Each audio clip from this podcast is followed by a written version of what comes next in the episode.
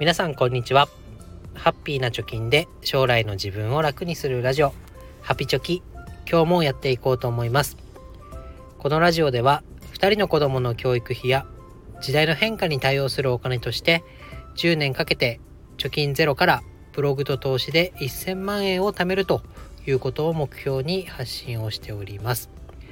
現在地としては残り8年と8ヶ月で499万円を貯めるというところに来ております。えー、今日は今、えー、ちょっとね話題になっている、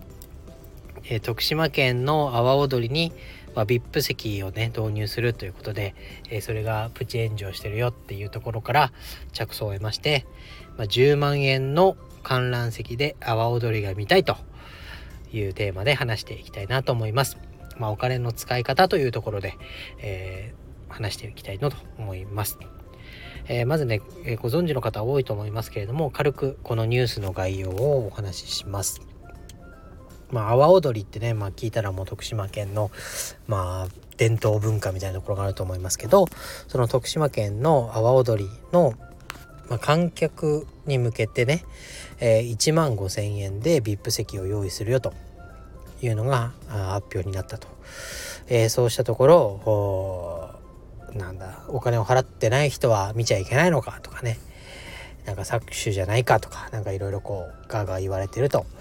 いうニュースが出てました。でこの VIP 席っていうのは、まあ、最もね華やかで人気のある総踊りっていうのがあるみたいなんですけどそれをまあ正面から見れるとてもいい席が用意されててそれが1万5,000円だということです。でこれを聞いた時に、まあ、私の素直な感想はなんかこう1万5,000って中途半端な金額だなっていうのを思いました。でその1万5,000じゃなくてね7万円とか8万円とか10万円ぐらいで呼び込めるサービスっていうのは作れるんじゃないかなというような感想を持ちました。で具体的にどういうのかというとまあ今ね私のケースで考えていきます。私関東に住んでてで徳島県にね阿波踊りを見に行行こうとか子供から見に行きたいって言われた時にどう考えるかというのを少し考えてみました。でこの阿波踊りっていうのは4日間8月の中頃お盆あたりに4日間開催されていて2019年コロナ前は70万人を導入した動員したで2022年昨年はちょっと減っちゃってね、えー、46万人が見に来たよと言われてますで4日間で、まあ、減っちゃったとはいえ46万人。ってことは1日あたり、まあ、10万人ぐらいが訪れるイベントなんだなと、え、それは見てみたいなと。ただ10万人が訪れるっていうとかなり混んでそうだなっていうのがまあ想像できますよね。あと想像できるのは、まあ、どこで見たらいいのかなであと子連れだった場合とかはね、えー、座って見れるのかなあとは8月のお盆あたりってかなり暑いよねと。で屋根があるところの席とかあるのかなとか。あとは混んでる中でのトイレってどうしようかなと。あとご飯はどうしよう。買う場所露店とかねなんか出てんのかなと。あと帰りで一気にこう最後までね見終わった場合一斉にみんな帰ることになると思うんでかなり混むよねっていうようなことが、まあ、これぐらいはなんだろう対策というか懸念点として対策じゃないか。うん行くに行くことになったとして、えー、考えなきゃいけないポイントが出てくると思います。でこれが私みたいな子連れだったらとか。あとはおじいちゃんおばあちゃんと一緒に行くなら高齢者向けにはどうやったら快適に見れるかなとか。あとは海外からね今インバウンドっていうのも盛んに、えー、言われてまして実際増えてるなっていう実感ありますけどこのインバウンドとして海外の人が来るんだったらっていう視点で考えた時に一番最悪なのってせっかくね徳島までわざわざ行ってわざわざっていう言い方があるかもしれないですけどわざわざ行ってで阿波踊り見ようと思ったけどもう混んでてねで暑いしもう嫌だって言って諦めてホテルに戻りました。っていうのが一番がっかりしちゃうのかなと。わざわざ旅費をかけて徳島まで行って阿波踊り満足に見れなくて帰ってきちゃったっていうとすごい心残りでねいい印象にならないなと思いました。そうなった時にこういう今挙げた不安な点をお金で解決できるんだったら喜んでこのサービス使いたいよねって思いませんかね？でおそらく阿波踊りね、まあ、ハマったら2回目3回目っていうのがあるかもしれませんけどわざわざ飛行機とかに乗って行く見に行くっていうのは、まあ、一生に1回のイベントなのかなと思います。そうなった時に、えー、今挙げたような不安っていうのを一切取り除いてくれるサービスがあってお金を払えば快適に見られるって言われたら是非利用してみたいって思う人が多いんじゃないかなと思います。かくいう私もね、え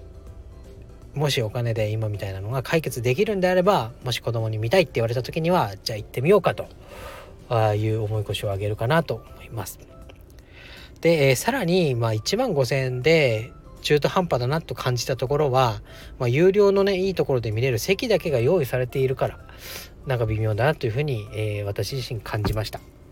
でこの微妙だなというのを感じないためかつ10万円払っても見に行きたいと思うためにはどういうサービスがあればいいかなというのも考えてみました、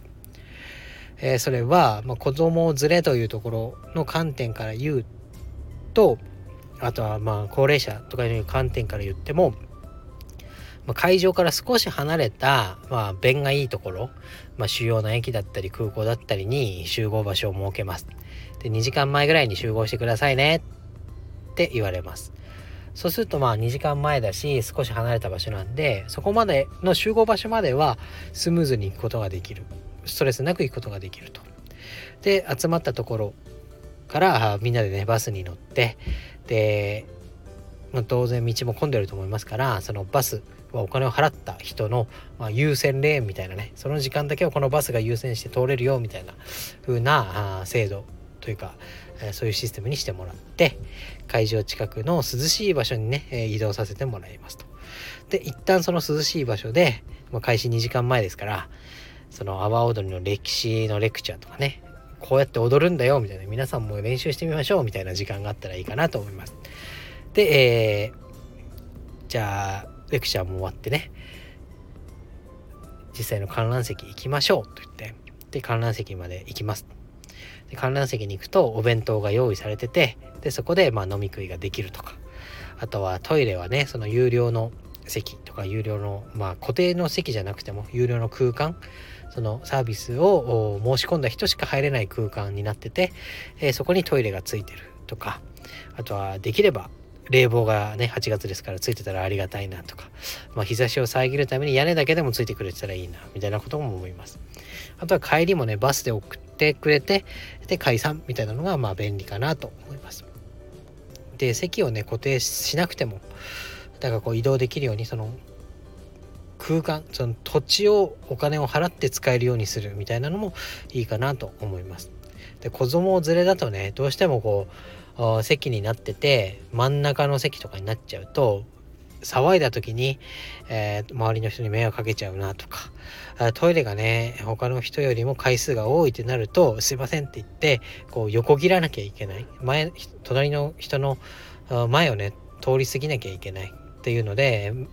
足をすくめてもらったりとか縮めてもらったりとかそういうところで迷惑かかるなっていうのも思うので、まあ、席じゃなくてもう自由に動いていいですよみたいな感じだったらなおいいかなと思います。でこういうので、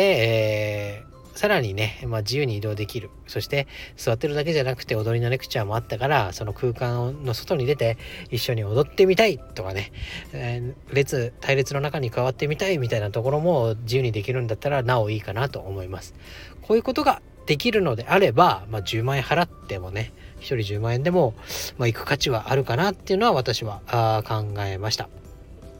だってね、この、今や世界からも訪れて46万人、まあ、コロナ前だと70万人も訪れるイベントって、えー、そうないでしょうし、まあ、日本でこういうイベントあるんだよねって、もし自分が海外にね、えー、行った時に聞かれたり、子供が海外に行った時に聞かれたら、踊ってみたことあるんだよとか、本当にすごいイベントなんだよって言える価値っていうのはあこの10万円にも代え難いものなんじゃないかなと思います。でこれね、えー、なんかこう海外でよくあるのはなんかバスをね貸し切りにしてで屋上がついててえスタンディングでねなんかシャンパンなんか飲めるような仕様になってるのってなんか外人さんよくやってるイメージありますけどそういう、まあ、バスをもう席の代わりにするみたいなのもいいのかなと思いました。でバスであれば、まあ、屋上はね暑いけど車内に入れば冷房がガンガン効いててで車内からも阿波踊りが見れるみたいなのもいいアイデアなのかなと思いました。っていうねなんかこう固まったアイディアとかこう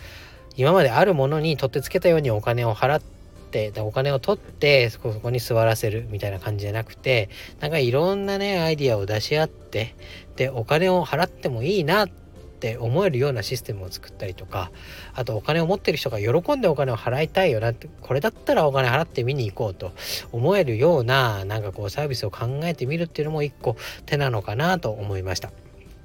でこの結論としてはねやっぱりこうなんだろう席だけで1万5,000円っていうのは中途半端なのかなとそれにプラスアルファでこう初めて行く人とか遠方から来る人または海外から来る人